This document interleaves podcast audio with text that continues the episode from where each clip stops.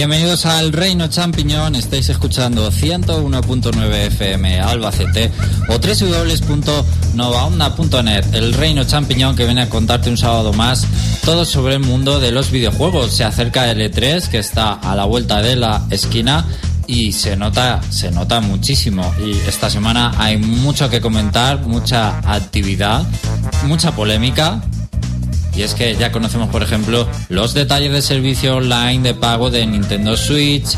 También nuevas noticias de Final Fantasy VII Remake, quizá no las que os gusten a vosotros, después las vamos a comentar. Precuela de Life is Strange a la vista, ojo. Y sí, unos usuarios, o bueno, un grupo ultracatólico pro raza blanca de Estados Unidos ha pedido cancelar Far Cry 5. Parece que nos estamos volviendo locos, el mundo se vuelve loco. ¿Será la influencia de Trump? Pues no lo sabemos, seguramente. Todo eso lo vamos a comentar, pero también muy especial y es que Overwatch, el GOTI 2016 del Reino.net, ha cumplido un año muy especial este juego para todos los jugadores que, lo juegan, por supuesto, vaya obviedad, pero sí muy especial para mucha gente, sigue teniendo cada vez más usuarios activos y parece que el juego salió ayer porque es, es, eso, tiene muchísima actividad todavía y más que le sigue metiendo Blizzard. Vamos a hablar de eso y también tendremos una nueva edición de Flash Noticias para contarte las noticias las otras noticias de los videojuegos, claro que sí. Para todo eso me acompañan hoy aquí en un programa muy íntimo, muy personal, poquitas personas, pero seguro que lo pasamos muy bien. José Carlos. Muy buenas tardes. Y Félix. Un servidor. Bueno, pues como siempre, eh, os recuerdo nuestra página web, elreino.net, donde podéis acceder a más noticias, videoanálisis, blog geek, reportajes. Y ahora sí, nos vamos a empezar directamente con el programa. Nos vamos a las noticias.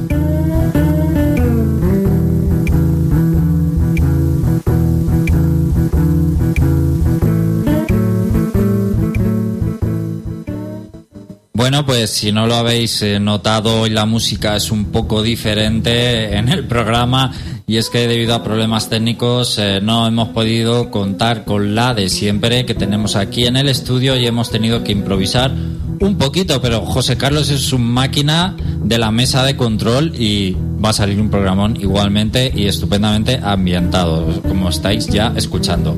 Bueno, pues Félix, ¿con qué vamos a empezar? Vamos a empezar con Life is Strange. Muy bien. Ese indie tan exitoso, considerado uno de los juegos indie más exitosos, es indie, ¿verdad? No sea que me esté equivocando. Bueno, yo no lo llamaría indie estando Square Enix detrás de la distribución, de la publicación del juego. Eh, juego descargable. Underground. bueno, tampoco, juego descargable diría yo. Bueno, pues el caso es que. Aunque ha salido en físico, que luego me echan. Me, salió en físico. Me echan la bronca. Y traducido al español. Exacto. Pues se han filtrado una serie de imágenes por parte del portal francés Game Cult, en el cual podemos ver uno, una serie de diseños de Chloe, la coprotagonista del, del primer demo de Life is Strange, en el que aparece con un aspecto más rejuvenecido lo cual nos deja entrever que podemos estar ante una precuela, a lo cual también se debe el hecho de que se han revelado más imágenes en el que aparece Chloe con un personaje desconocido que la gente argumenta que podría ser Rachel, personaje que conoceréis si habéis jugado al juego. Y es la amiga de Chloe que desaparece al principio del juego.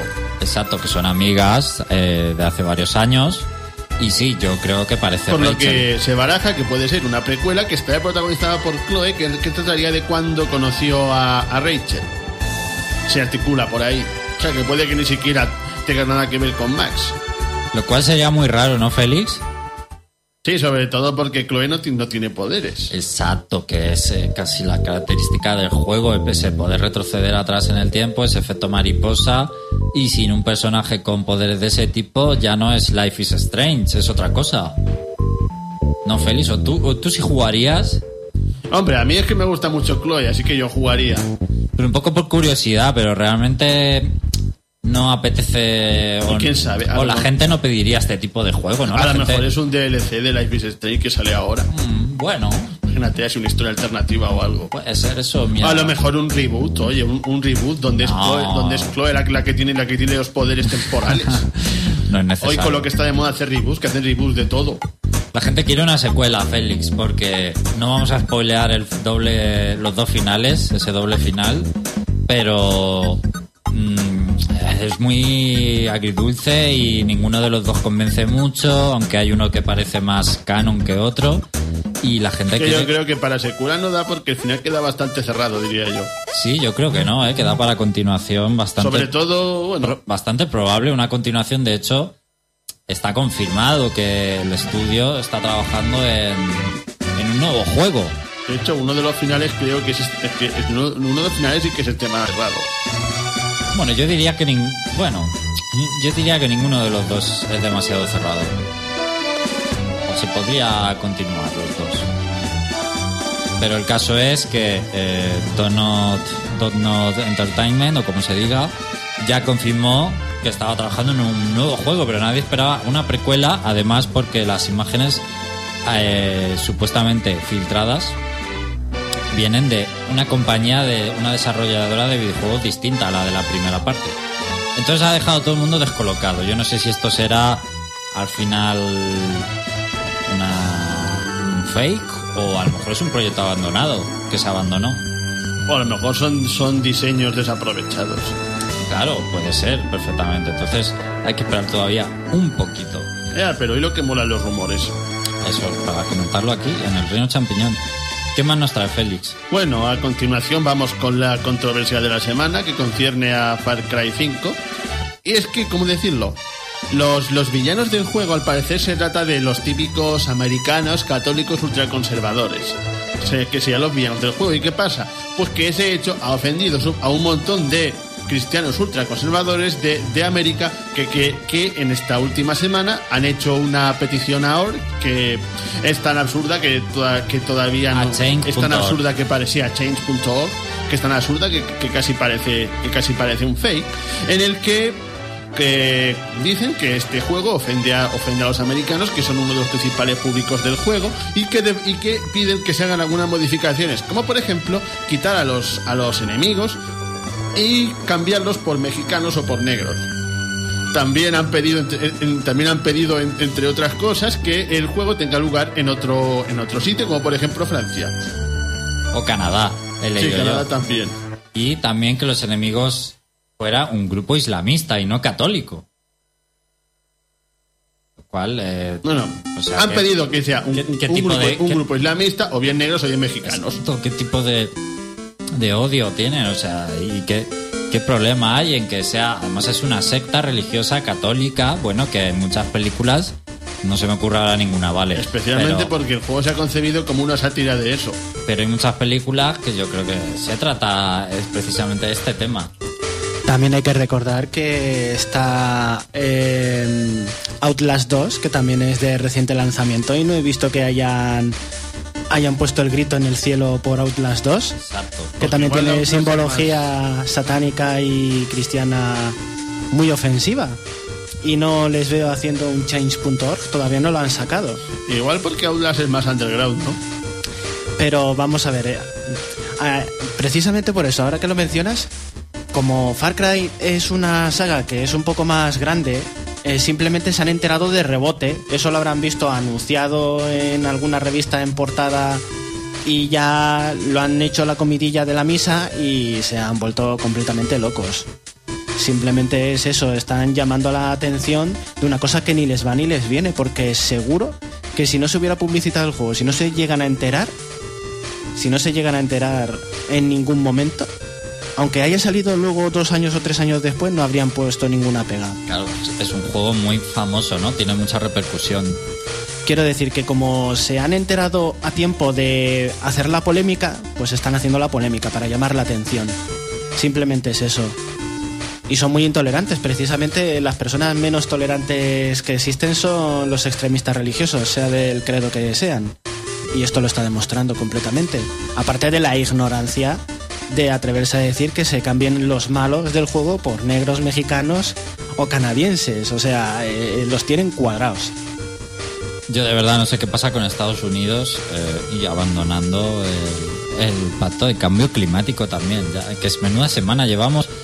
No hay que meter a todos en el mismo saco. Eso también es verdad. Pero vaya tirita, la verdad, decíamos antes que, que no nos extrañaría que fuera un fake. En realidad eh, no lo parece, pero por, es que es tan surrealista Más, es que de América te lo crees todo. que pidan mexicanos y negros como en el... No, yo me lo creo perfectamente, teniendo en cuenta quién les lidera. Sí, sí. Yo añadiría que parece el titular típico de un, del Mundo Today. Me parece un, un titular de estos Es incendiarios verdad. cómicos propios del Mundo Today. Tienes razón. Estoy más de verdad. Pero luego eh, yo me metí a ver la petición y la- habían hecho un, un update, una actualización como para responder a los medios y que se habían hecho eco de la noticia y poniendo el grito en el cielo, obviamente. Y decían cosas como, para el editor de IGN que ha dicho esto, que sepa usted no sé qué, no sé cuánto, metiéndose con los periodistas. Pues están perdiendo toda la credibilidad. Y es que, de verdad, si es una broma está muy bien hecho, pero es que me parece que no es una broma. si no, no haces una petición así en chain.org. Bueno, ¿qué más nos cuenta Félix? Bueno, pues ahora vamos con el drama de la semana. Bueno, el drama más o menos que una vez más corresponde al, re- al remake de Final Fantasy VII. ¿Qué ha pasado? No me digas que va a salir este año. Algo por el estilo. Y es el hecho de que Square Enix ha prescindido de los desarrolladores que, los, que lo estaban desarrollando ahora, que es CyberConnect 2. CyberConnect 2 y digamos que les ha dado puerta y ha decidido que va, que va a llevar el que va a llevar el remake Square Enix solita. Con- ¿Y cuál es el objetivo de esto? Pues que después de haber hablado de que después de los numerosos retrasos que ha sufrido el juego, pues ha dicho tenemos que sacarlo ya porque si no no, no, no vamos a poder porque si no, no no vamos a poder competir con los supongo que no vamos a poder competir así que tenemos que sacarlo cuanto antes para que sea un bombazo Ay, yo también creo... han dicho, cuidado, que el juego va a salir ant- antes de 2020. También han Uh. declarado eso.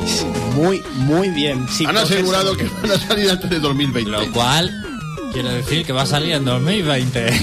o, o, o- o 2019. No sé si 2020 incluye el 2020 o no. Cuando dicen la antes. gracia es que esta compañía últimamente col- col- colaboraba mucho con, con Square, era casi su brazo derecho. Mira, yo por, por propia experiencia, eh, por ejemplo con Blizzard cuando te dicen se estrenará, eh, por ejemplo Legion el año pasado decía se estrenará en verano de 2016. ¿Qué días cree? ¿Os acordáis qué día se estrenó? ¿Hay qué? ¿Qué día se estrenó la expansión de World of Warcraft Legion? Uh, no me acuerdo. Fue en octubre o por ahí. La fecha era, eh, la fecha estimada era verano de 2016. Pues se estrenó en septiembre de 2016. Así que no se han cogido Sí, los dedos. verano. Oye, no está mal. No está mal. Sabemos que puede, puede- puede sal- puede salir el 30 de diciembre de, do- de do- de do- 2020, ¿no? Y el preevento, si mal no recuerdo, fue el 28 de agosto. Así que flipalo. Bueno, en todo caso, a mí esto me huele muy mal. Me suena a, a desarrollo frustrado y muy alargado a lo Final Fantasy XV. Eh, sigo recordando porque Final Fantasy XV salió mal por culpa del, del ¿Nomura? de Nomura, que se le encarga el diseñador del Kingdom Hearts, al que se le ocurrió darle el proyecto, y diseñador, todo lo que quieras, pero yo creo que no sabe llevar proyectos de gran envergadura, lo demostró en Final Fantasy XV. Y Final Fantasy VII Remake, que lo tiene él también, no va por buen camino. Eh, no sé si se ha querido maquillar, he leído en algunos sitios como que es para acelerar el desarrollo. Yo no me lo creo. Esto me suena a que no les gusta lo que han hecho y ahora van a hacer un borrón y cuenta nueva. Es como, buf, esto lo que han hecho lo de CyberConnect, nada, lo quitamos y nos llevamos el desarrollo a casa y esto va a ser como empezar ahora de nuevo. Y Eh, pues eso- igual sacan uno, sacan uno ahí, ahí por turnos en vez de las cosas raras que tenía hasta ahora. Yo Eso estaría quisiera, bien. yo quisiera aportar al respecto que viendo lo que ha, lo que ha salido con, eh, con la trilogía de Crash Bandicoot, que, que, mm, que la propia Naughty Dog le ha, eh, ha cedido el código fuente de los juegos originales para hacer las remasterizaciones, los remakes. eh, yo creo que se ve que se pueden hacer los juegos a la antigua, pero con un aspecto visual moderno y seguirá funcionando estupendamente. Corrige los bugs que haga falta, que la, la cohesión entre los juegos también, que el guardado, lo que sea, ¿vale? Pero pues eso, lo que quiero decir es que Final Fantasy VII debería de ser eso. No ya gráficos pre-renderizados, que a lo mejor eso hace que ocupen incluso más que unos gráficos normales y corrientes en la Play 4. Pero joder, ángulos fijos, batallas por turnos, el argumento sin cambiar. Yo creo que con eso habrían tardado menos y habrían cumplido con los fans, porque los fans lo único que querían era eh, Final Fantasy VII bonito. El de la Play 1, pero en gráficos de ahora. Y ya está. Y puedes meter novedades, manteniendo la esencia y meter novedades, incluso dentro del sistema de combate antiguo. Y una, una gran lección de ello está en el reciente Fire Emblem eh, Shadow of Valentia, que es un remake del juego de NES, de Fire Emblem, que, eh, vale, aquí era desconocido en Europa, pero es un remake que le han lavado de los pies a la cabeza y sigues manteniendo la esencia del original y es, es para aplaudir y aún así metiendo las novedades donde las tienen que meter, pero guardando la esencia de lo que era. De verdad, eso, por ejemplo, una lección bien dada y Crash Bandicoot a lo mejor no es tan es más solo el lavado gráfico, pero también es que debería ser así. Yo creo que mm, entre esto de CyberConnect y que a la gente no estaba contenta con lo que se había visto y con que fuera a ser episódico, mm, no sé si van a seguir adelante o van a cambiar muchas cosas, pero bueno, lo veo todavía lejano el juego. Eh, para PlayStation 5 lo, lo veo. Sí, coincido. Pues yo coincido más, pues yo coincido en, lo- en- en eso, de que deberían hacer como ha hecho con, como en el, con el Crash Bandicoot. Yo creo que tendría incluso más éxito si cabe, porque lo que está haciendo es al- alterar tanto el juego que al final, que al final no que al final no sabían a qué juego estarías jugando, porque para mí el supuesto remake este es de todo menos un Final Fantasy. Yo me conformo con que con que el nuevo diseño de Cloud si tienen que empezar desde cero, que se lo cambien, por favor, que hagan algo que no dé vergüenza ajena, que parece un pelanas famélico que no parece un auténtico héroe. A mí es que el Que diseño- hagan, bueno, El diseño de Cloud me gusta el, el clásico, desde que sacaron la película de Final Fantasy VII y el Advent Children y cambiaron el diseño de Cloud a un emo, Sí. es que lo siento mucho, lo odio, es que lo odio. Por eso quiero el amiibo de Cloud de clásico y no el, el diseño nuevo, por Por ejemplo. eso, a que sí, que hagan como en el Bandicoot, exactamente lo mismo. Que, que, que quiten los gráficos pre-renderizados y los monigotes tipo Popeye y, lo- y los pongan por, y los cambien por personajes en 3D y escenarios bien hechos. Que, que es impresionante de ver. Bueno chicos, por suerte siempre nos quedará el original, eso no nos lo quita nadie. Y ya que estábamos hablando... Además, lo han, lo han medio remasterizado para Play 4. Sí, que le han hecho un Bueno, que es el mismo juego, pero, pero que le han remozado, pero que lo que le han mejorado gráficamente Bueno. y, le, y le han puesto funciones nuevas. adaptado a PlayStation 4. Y eso, que no es un remake, pero es que han cogido el juego y, y- y le han puesto los, gráficos que hay, en- que hay en ordenador. Pues eso mejor, vale. Ya que estábamos hablando de Crash, eh, Félix, ¿qué noticia traes de la saga Crash? Pues que, eh, que Vicarius ha acabado tan satisfecha con la, acogida que va a tener la trilogía de Crash Bandicoot que está planteándose seriamente traer otro gran, otro gran juego de Crash Bandicoot remasterizado, nada más, nada menos que Crash Team Racing, conocido como uno de los pocos juegos de karts que emulan a Mario Kart que no, que- que no es una porquería. Y de hecho hay muchísima gente que le, que le gusta este juego y que estaría encantada de, de jugarlo en 3D e, e incluso con funciones online. Yo tengo una Yo anécdota. por mi parte, bueno, no lo he jugado, pero realmente lo, lo habéis jugado aquí alguno de los que estáis, el Crash Team Racing. Tengo una anécdota de ese juego y a lo mejor José Carlos que A ver. a ver si sabe algo de esto, porque yo participé en un torneo de este juego de pequeño, en la feria, en una, en una carpa de Visión 6 o Televisión Albacete que era entonces o algo así. ¿No te suena nada de esto? Mm, Para nada, pero Bueno, cuenta, pues- cuenta. Pues nada, eh, ha- hacían un torneo de este juego y participé, no sé si llegué- creo que gané. De hecho gané, pero no me recuerdo ni lo que me dieron. El premio era demasiado tan, o sea, era tan cutre que no lo recuerdo. Y gané y salí en la tele, mi padre lo tenía grabado en VHS y todo. Pues nada, ya sabemos. Pero nadie, nadie, yo no había jugado nunca al juego y nadie que participó creo que había jugado nunca. Era una cosa muy rara. Te pasó como en el campeón del videojuego.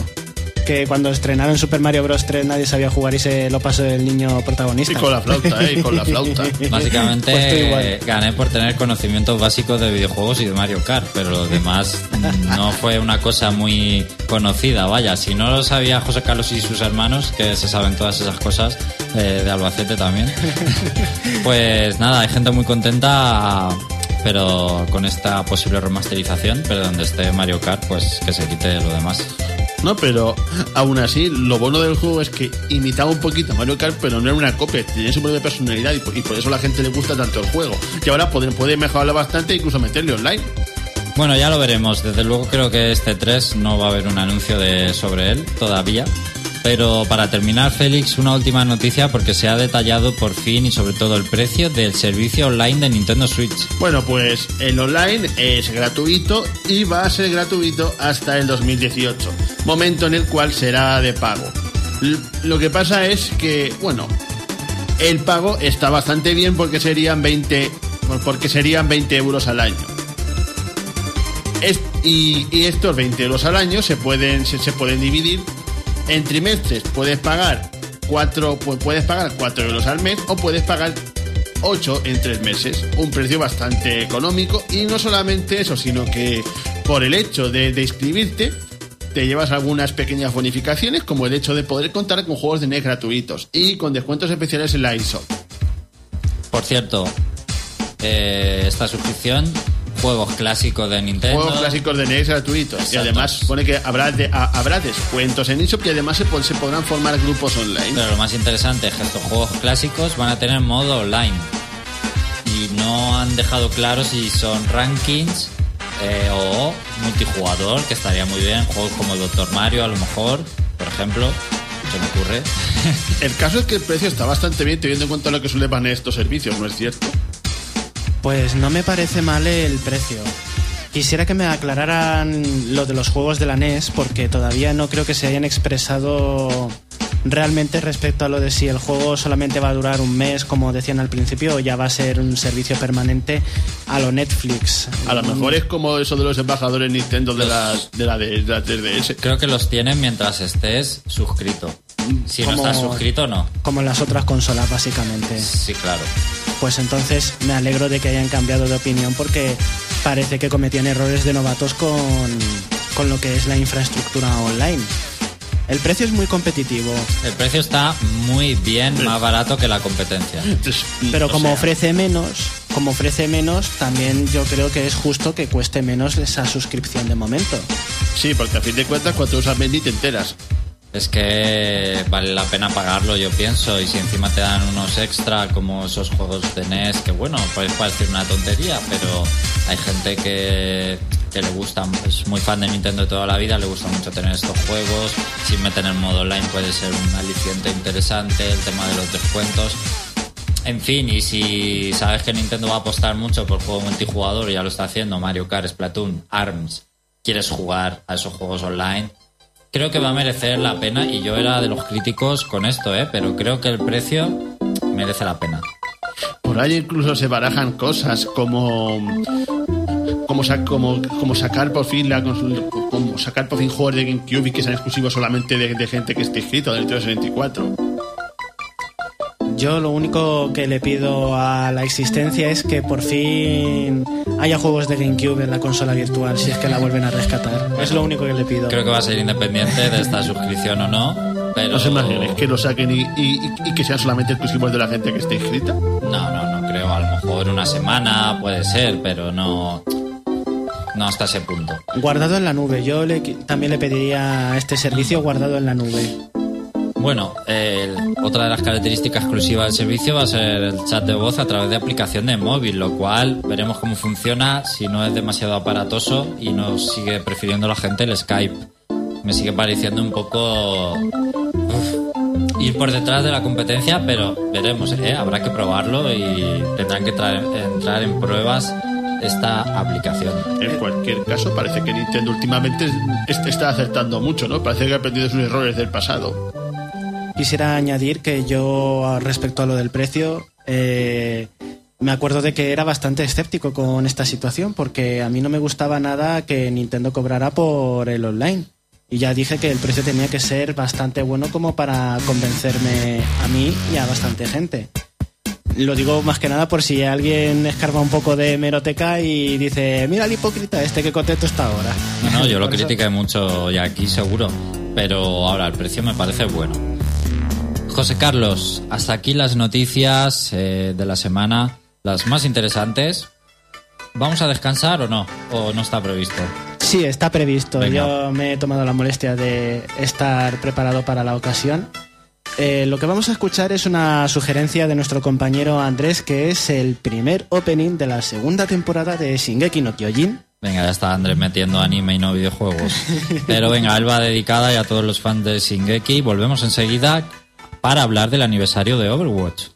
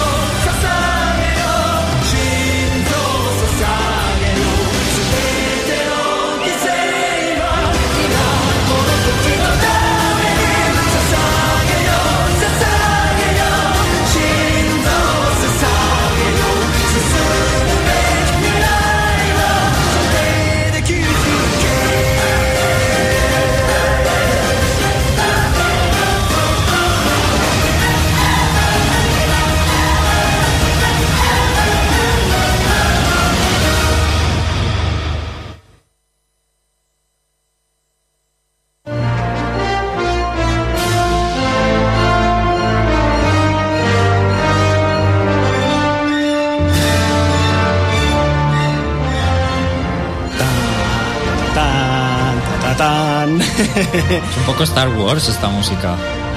Porque somos unos auténticos héroes. Y es lo Oh. que necesita el mundo. 30 millones de héroes que son los que actualmente tiene registrados Blizzard con las compras de Overwatch en consolas y PC. ¿Qué te parece? O sea, que, que 30 millones de jugadores. No. Por lo menos porque hay mucha gente en PC que se compra una segunda unidad o una tercera unidad del juego de PC para jugar al competitivo, para practicar con esa cuenta, para que no les dé no les haga descender de división pro y cuando han calentado juegan en la suya oficial y entonces escalan con ella hasta diamante, maestros y grandes maestros. Eso es una cosa que los números camuflan, pero es verdad que han vendido 30 millones, eso sí, en dinero 30 millones de unidades. Bueno, pues Overwatch, que está de aniversario, y José Carlos nos va a hacer un recorrido interesante sobre todo lo que ha acontecido en un solo año del juego y lo que le queda, y todos los cambios que ha tenido, y han celebrado el aniversario además a base de bien. Para comenzar, eh, quisiera destacar que ahora mismo, en el momento en el que estamos emitiendo este programa, estamos en la segunda semana del aniversario de Overwatch, un evento jugable que está eh, conmemorando, pues eso, los primeros 365 días de vida que tiene Overwatch.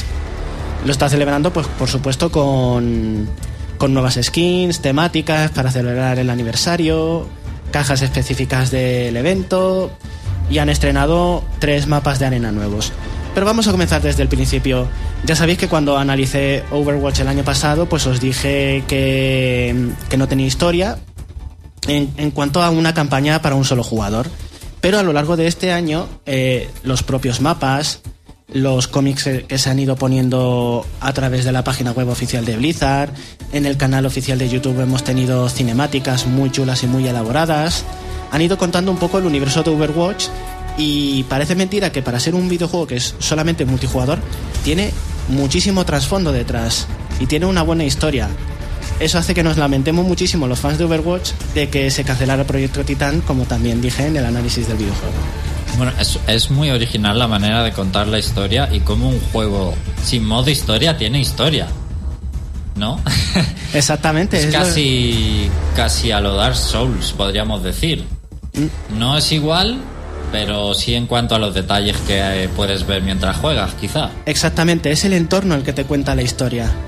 Y, también el... porque, perdón, Sí. pero también por todos los vídeos que hace Blizzard, que sin ellos también tampoco sería posible. Cierto.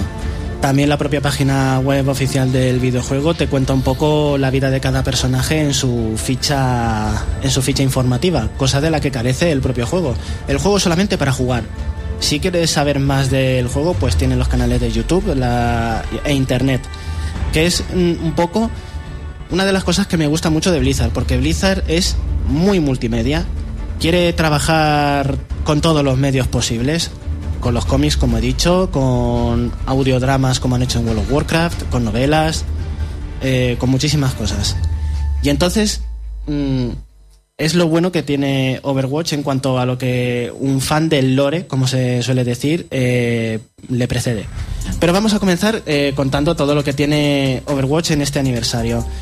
Cuando se estrenó Overwatch eh, teníamos solamente la partida rápida, la primera temporada del modo competitivo, lo que se llamaba la, la trifulca semanal, que era un modo personalizado de la partida rápida con una cosa alocada, que todos fueran Reinhardt y una sola Mercy en los dos equipos, y entonces todos a martillazos menos los médicos.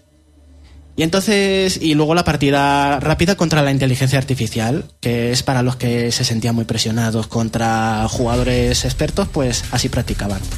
¿Qué pasa? Que la trifulca semanal eh, estaba ahí como de pegote, estaba estorbando mucho. Así que cuando avanzó un poco el desarrollo del videojuego, eh, pusieron lo que se llamaba el arcade. Así que nos quedamos con la partida rápida, el modo competitivo, la partida rápida contra la inteligencia artificial y el modo arcade. El modo arcade engloba todo lo alocado de Overwatch. Pero claro, como era lo alocado, pues la gente lo que hacía en la trifulca semanal era, pues voy a probarla a ver qué, qué tiene de gracioso. Y la gente jugaba solamente una vez, dos veces, tres veces, porque si no se te daba bien el- los personajes protagonistas de la trifulca semanal, pues abandonabas enseguida. Y se hacían unas colas de espanto de dos minutos, tres minutos esperando pues para meterte en el mapa a jugar. Pues ¿cómo han arreglado esto? Pues ahora con el modo arcade están unas- unos modos especiales, unas trifulcas especiales. Y si juegas tres partidas, si ganas tres partidas de estas trifulcas, te dan un cofre con las recompensas de, cosméticos. Así las, las colas se acortaban mucho y han hecho que sean más participativos. Además, con la primera victoria en un modo de juego, también te dan un cofre cuando se estrena uno. Ahora además, eh, también tengo que contaros que, que se han añadido un montón de eventos temáticos, aparte del modo arcade, se han añadido un montón de eventos temáticos. El primero fue eh, relacionado con los Juegos Olímpicos del año pasado en Río de Janeiro. Y entonces se llamó los Juegos de Verano. La gente se preguntaba, ¿por qué le habrán llamado los Juegos de Verano? Y dicen, a ver, es que lo de los Juegos Olímpicos tiene copyright. Decir Juegos Olímpicos ya nos deberían de estar cobrando. Va a entrar por aquí un señor de negro con la mano delante diciendo, a ver, paga por decir Juegos Olímpicos. Que se lo digan a Sega y a Nintendo. Exactamente, que es lo que más cuesta de la licencia de los juegos de, de Mario y Sonic. Pero aparte de eso, es porque quieren que este evento sea anual, porque las skins que están exclusivamente en este modo de juego habría que, per- que esperar cuatro años para volver a conseguirlas. Claro, claro. Así que el, se llama Juegos de Verano por cubrirse las espaldas y por hacer el evento anualmente. ¿Qué fue lo guay de, de- de los Juegos de Verano? Que se incluyó una trifulca semanal llamada Lucio Ball. Lucio, si para los, para los familiarizados es este DJ jamaicano, bueno, jamaicano, es brasileño, que utiliza ondas sonoras para luchar. Pues eh, hicieron un Rocket League de 3 contra 3 lucios, básicamente. Y la gente lo flipaba. Era a lo que más se jugaba. Se jugaba a competitivo y Lucio Ball. La, la partida rápida durante la época del Lucio Ball era más larga la cola de la partida rápida que la partida de jugar al Lucio Ball. Y la gente está pidiendo, de hecho pedían que para el aniversario pensaban que iban a activarse todos los eventos an- eh, A la vez. a la vez. Y pedían que Lucio Ball fuera el evento estrella. Bueno, pues tendremos que esperar a este verano, que ya queda poco, y seguramente reactivarán Lucio Ball y lo volveremos a petar. Bueno, después de Lucio Ball, como fue un éxito, pues ya dijeron, oye, tenemos que experimentar más eh, con la jugabilidad. Tenemos que hacer no solamente que cumplan con objetivos y puntos de control, sino hacer cosas divertidas como marcar goles. ¿Por qué crees que juegos como este y Splatoon van rotando los eventos o los modos y no tener todo lo que existe disponible? ¿Es por el tema de las colas, a, a lo mejor, o no? Sí, es por las colas, porque muchas veces eh, para esto tienes que estar familiarizado con la palabra del meta. El meta me imagino que conocerás Sí, a lo sí. que se refiere, que son las estrategias pros que funcionan perfectamente y que usan los pros porque son las más equilibradas, las más favorables, Como las que el- menos desventajas dan. El propio lenguaje sobre el juego. Exactamente. Entonces, ¿qué pasa? Que hay algunos mapas que son muy chulos, pero que al meta no le favorecen nada, que no son divertidos y que pierden popularidad. Si te dan a elegir entre esos mapas, a ti que te gusta un mapa que es poco popular, pues te vas a comer unas colas hasta que se forme la partida del copón. Pues haciendo rotar los mapas, o digamos que obligas a la gente a practicar en todos para que te terminen no gustando, pero disgustando menos y ya le encuentres el tranquillo. Por ejemplo, yo el nivel de Grecia lo odio. Que hay en Overwatch, lo odio. Ah, y digo, jolín, es con lo bonito que es el nivel de Grecia y lo odio, lo aborrezco, por el tipo de modo de juego que es. Pero me tengo que aguantar porque me toca y tengo que jugar, no puedo abandonar porque si no me penalizan por abandonar. Así practico y mejoro. Que es lo que hay que hacer, hay que echarle un par de narices a la vida y en este videojuego eh, tiene un poco de símil con la vida bastante bastante parecido. Aunque parezca mentira. Eh, te he dejado sin palabras, pero es verdad. Sí, sí, me has Porque te tienes... Wow. No, porque... A ver, a ti te pasa algo malo, tú no puedes abandonar después de que te pase algo malo en la vida. Pues en el videojuego, el videojuego te dice lo mismo. Eso es. Lo dice mejor Dark Souls, ¿eh? ¿Cómo lo dice? Muriendo una y otra vez, intentándolo una y otra vez. Pues eso, tú de cabeza. Mejor que Overwatch en ese sentido, pero Dark Souls es ya si has nacido pobre y, y no sé, ¿qué más? Diría unas cuantas cosas, pero me, me juego los insultos. Voy a Bueno. decir solo pobre. Bueno, pues justo después del evento de los Juegos de Verano comencé- eh, comenzaron en las redes sociales de Overwatch a, a mostrarse imágenes de un arma que, ninguno de los personajes utiliza, que era un rifle de francotirador que utilizaba la tecnología de sanación de Mercy. Y entonces dijeron, oye, ¿esto qué es? Y entonces dijeron, esto pertenece a una tal Ana Amari. Y entonces, ah, un personaje nuevo, tal. Y se llama Amari como, como Farah, que Farah Amari tal. Y entonces se presentó un nuevo héroe que se añadió al plantel, que era la francotiradora de sanación, Ana Amari.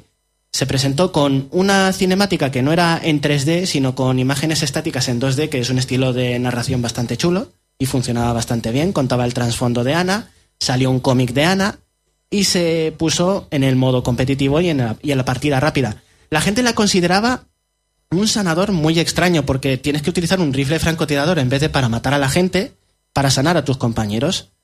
Y decían, ah, este sanador no es tan bueno como los otros. Pero poco a poco fueron descubriendo sus utilidades y vieron que su kit era el más poderoso de todos los sanadores. Te servía para cualquier composición de sanación. Y poco a poco vieron los de Blizzard que se hizo unos cuantos parches para rebajarle la potencia, porque en competitivo apenas se utilizaba al resto de jugadores de sanadores. Así que un nuevo sanador entrando en el plantel se llevó de calle a todos los fans de la sanación. Yo, en cambio, no me gustaba mucho porque eso de utilizar rifle de francotirador nunca me ha gustado en un videojuego, así que no la utilizaba tanto, pero tengo que reconocer su valor. Junto con Ana ya llegamos al evento de Halloween. En Halloween se hizo un evento con el primer modo PvE de jugadores contra entorno. Ya no era solamente partidas rápidas y competitivos, sino que se metió una trifulca especial durante tres semanas en la que se habilitó la venganza del doctor Jankenstein. Y entonces era como un cuento que contaba Reinhardt, el escudero, el del escudo de energía, de un cuento de Halloween con cuatro personajes. Esos cuatro personajes tenían que enfrentarse a un modo horda y entonces, eh, dependiendo de la dificultad, pues te daban unos grafitis, unos logros exclusivos de la época que no se pueden obtener hasta que se vuelva a activar el evento. Más skins y un cómic especial para contar el evento. Lo gracioso de este modo, que los más pros eh, sabían dónde aparecían los enemigos más importantes que tenían su propia secuencia cinemática dentro de la partida. Pues que hacían que se iban a donde aparecía el monstruo y se hacían un selfie, entre comillas, se hacían un selfie con el monstruo y luego se volvían a la posición original a luchar contra él, de lo pros que eran. Después de este, ya llegamos al evento de Navidad. El evento de Navidad era el que más skins legendarias ofrecía, eh, pero ofreció el modo, el, el modo, la trifulca semanal menos divertida, que era la batalla de bolas de nieve de May que era bastante tonta, solamente podías disparar una bola de nieve que tenías que recoger del suelo y poco más. Era bastante aburrida y la gente no la utilizaba. Se fueron de vacaciones los de Blizzard en Navidad, trabajaron poco. Mm, a ver, tenían buenas intenciones porque claro, es Navidad. la trifulca se suponía que era más alegre. Era, ja, te he tirado una bola de nieve y te he noqueado, no te he asesinado con un chuzo de hielo como suele hacer originalmente May. Ahí estaba la gracia, pero claro, al hacerlo más light, pues fue menos divertido. Y justo una semana y pico después de que terminase el evento de Navidad, empezó el año del gallo, el evento de, del año nuevo lunar chino. Con otra temática, pues eso, de China, y se introdujo el modo captura la bandera, pero era un modo temporal. El modo captura la bandera solamente iba a ocurrir durante el año del gallo, durante el evento del año nuevo lunar chino. Y entonces eh, la gente le gustó tanto el modo captura la bandera que al final lo ha implementado Blizzard de forma oficial. Y ya se puede eh, hacer partidas personalizadas de captura la bandera y en la trifulca semanal también se ha incluido en una rotación. Se suelen entender estos modos bastante aceptación, yo creo. Entonces lo que quiere la gente es que como se añadió el modo captura a la bandera, quieren el Lucio Ball. Eh, a ver, es que parece gracioso, pero el Lucio Ball tuvo un exitazo. No, no, me lo creo, me lo creo. Bueno, pues después de este ya llegamos a la Rebelión, que es el segundo evento PvE que tuvo Overwatch, que cuenta los orígenes de la primera batalla oficial que tuvo en Overwatch, la cara de Overwatch, que es Tracer. Y aquí se desvelaron pues eso, más skins, más complementos cosméticos y se cuenta, pues eso, los orígenes eh, de la primera batalla y se ven, pues, unos trajes, trajes de origen bastante chulos. Ahora, mm, después de este, ya llega el aniversario. Entre medias, que se me ha olvidado decir, entre medias de, de, estos eventos, se desvelaron dos héroes más aparte de Ana. En la BlizzCon, durante la BlizzCon de noviembre, antes de la Navidad, entre Halloween y Navidad, eh, pues eh, se hizo un repaso de cómo se lanzaron los servidores de Overwatch, eh, del éxito que tuvo, muchos cosplays en, la Gamescom, etc. Y entonces presentaron eso en un vídeo de resumen de cómo se hizo el lanzamiento y tal.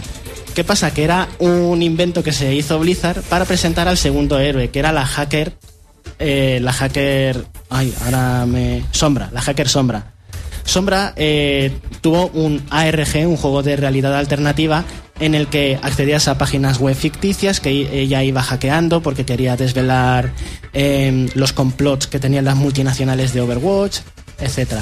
Y entonces tardaron demasiado, se quejaron al final de que el ARG fuera tan largo, porque es que los de Blizzard pensaban que la gente que estaba participando en el ARG para desvelar a Sombra tardarían más en resolver cada acertijo.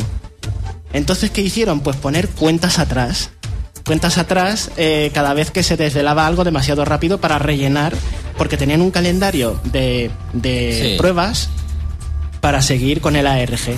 Para hacer controlar ellos los tiempos. Exactamente, porque lo resolvían demasiado rápido es algo bastante gracioso porque es verdad que la gente, eh, los, las comunidades de los ARG se lo ocurran un montón para averiguar cosas y llegaron a callejones sin salida que luego se convirtieron en grafitis del propio juego.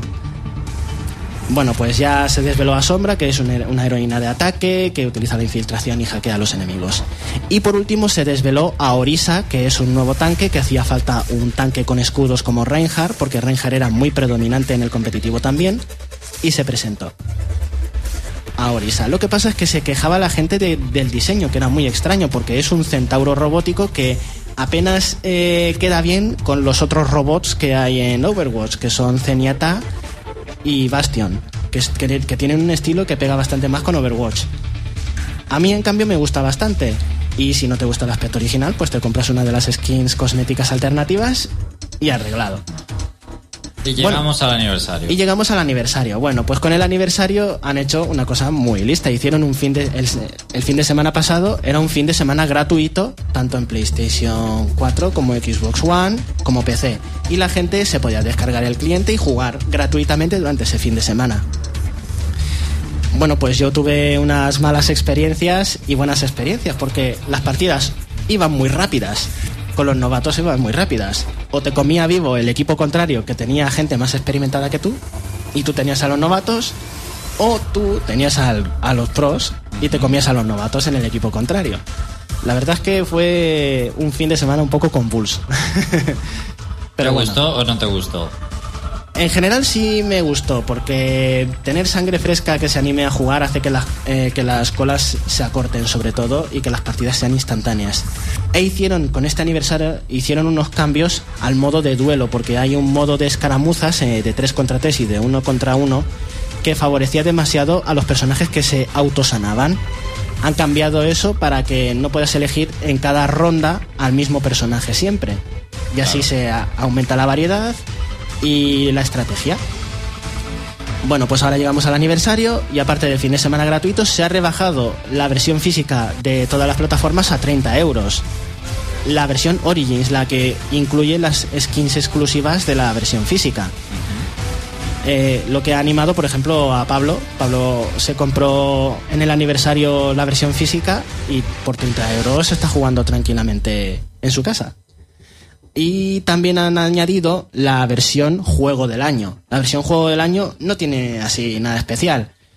Es la versión Origins, pero además incluye 10 cajas, 10 cajas con cosméticos para abrirlas al mismo iniciar sesión. Bueno, Y lo único que puedo añadir, aparte del recorrido este del propio juego, es que Heroes of the Storm, el MOBA de Blizzard, digamos que colabora mucho, se entrelaza mucho con el propio Overwatch, con, haciendo en las que si juegas partidas de Heroes of the Storm te dan recompensas tanto para el MOBA como para, para Overwatch. de hecho, en la edición Juego del Año de Overwatch hay recompensas para Heroes of the Storm, me parece, y para el otro de cartas, Para Hearthstone. creo, y para StarCraft creo que también. Para StarCraft eran avatares, para World Sí. of Warcraft es eh, Winston en forma de bebé como una mascota, en Diablo 3 las alas de Mercy como un cosmético y eso, un dorso de cartas para Hearthstone y lo que decimos, Tracer desbloqueada en Heroes of the Storm aparte de las cajas. La gente llora mucho cuando nerfean personajes. Eh, la verdad es que lloran bastante.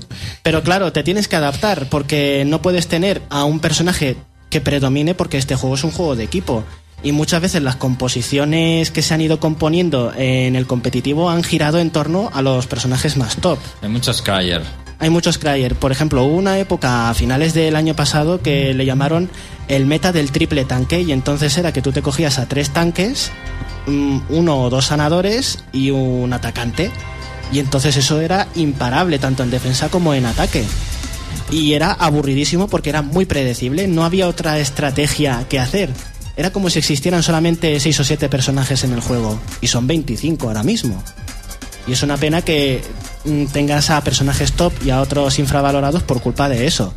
Pues tienen que nivelarlos ahora mismo y el PTR también sirve mucho para practicar y para probar los cambios.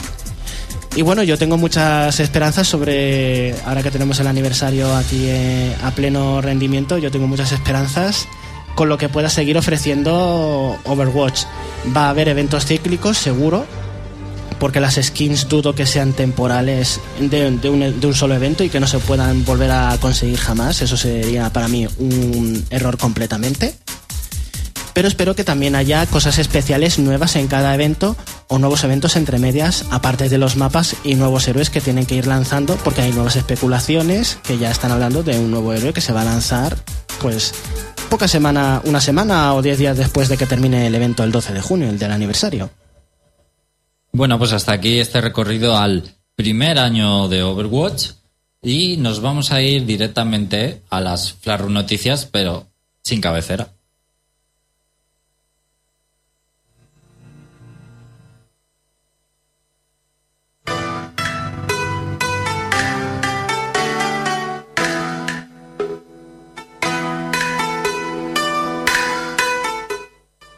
En fin, el azar de YouTube y de la lista de reproducción que nos está ayudando hoy me ha ofrecido música de Shenmue. Ay, Shenmue 3. Qué ganas tengo de que salga algún día. Exacto. Ya no de jugar, de que salga. de que salga algún día. Pero oye, seguro que sale antes que Half-Life 3. Seguro. Seguro, seguro, seguro. Sí, Valve ya no hace videojuegos. Y que Final Fantasy 7. no sé qué decirte. Seguramente, creo que también. Bueno, pues muy buenas tardes a todos, queridos compañeros y oyentes. Eh, llegan Flash Noticias con las otras noticias de los videojuegos. Vamos a irnos de cabeza ya a contaros lo más divertido que os puedo ofrecer hoy. Me voy directamente a, por ejemplo, vosotros Nintendo Switch, eh, cuando la habéis cogido, la habéis probado ya y la habéis palpado físicamente. Sí, sí. Sí. claro. Bueno, ¿y vosotros la notáis frágil, la notáis sólida? ¿Qué opináis de su durabilidad física? Mm, compacta, la noto pequeña pero compacta. No te preocuparía sufrir accidentes con ella, ¿no?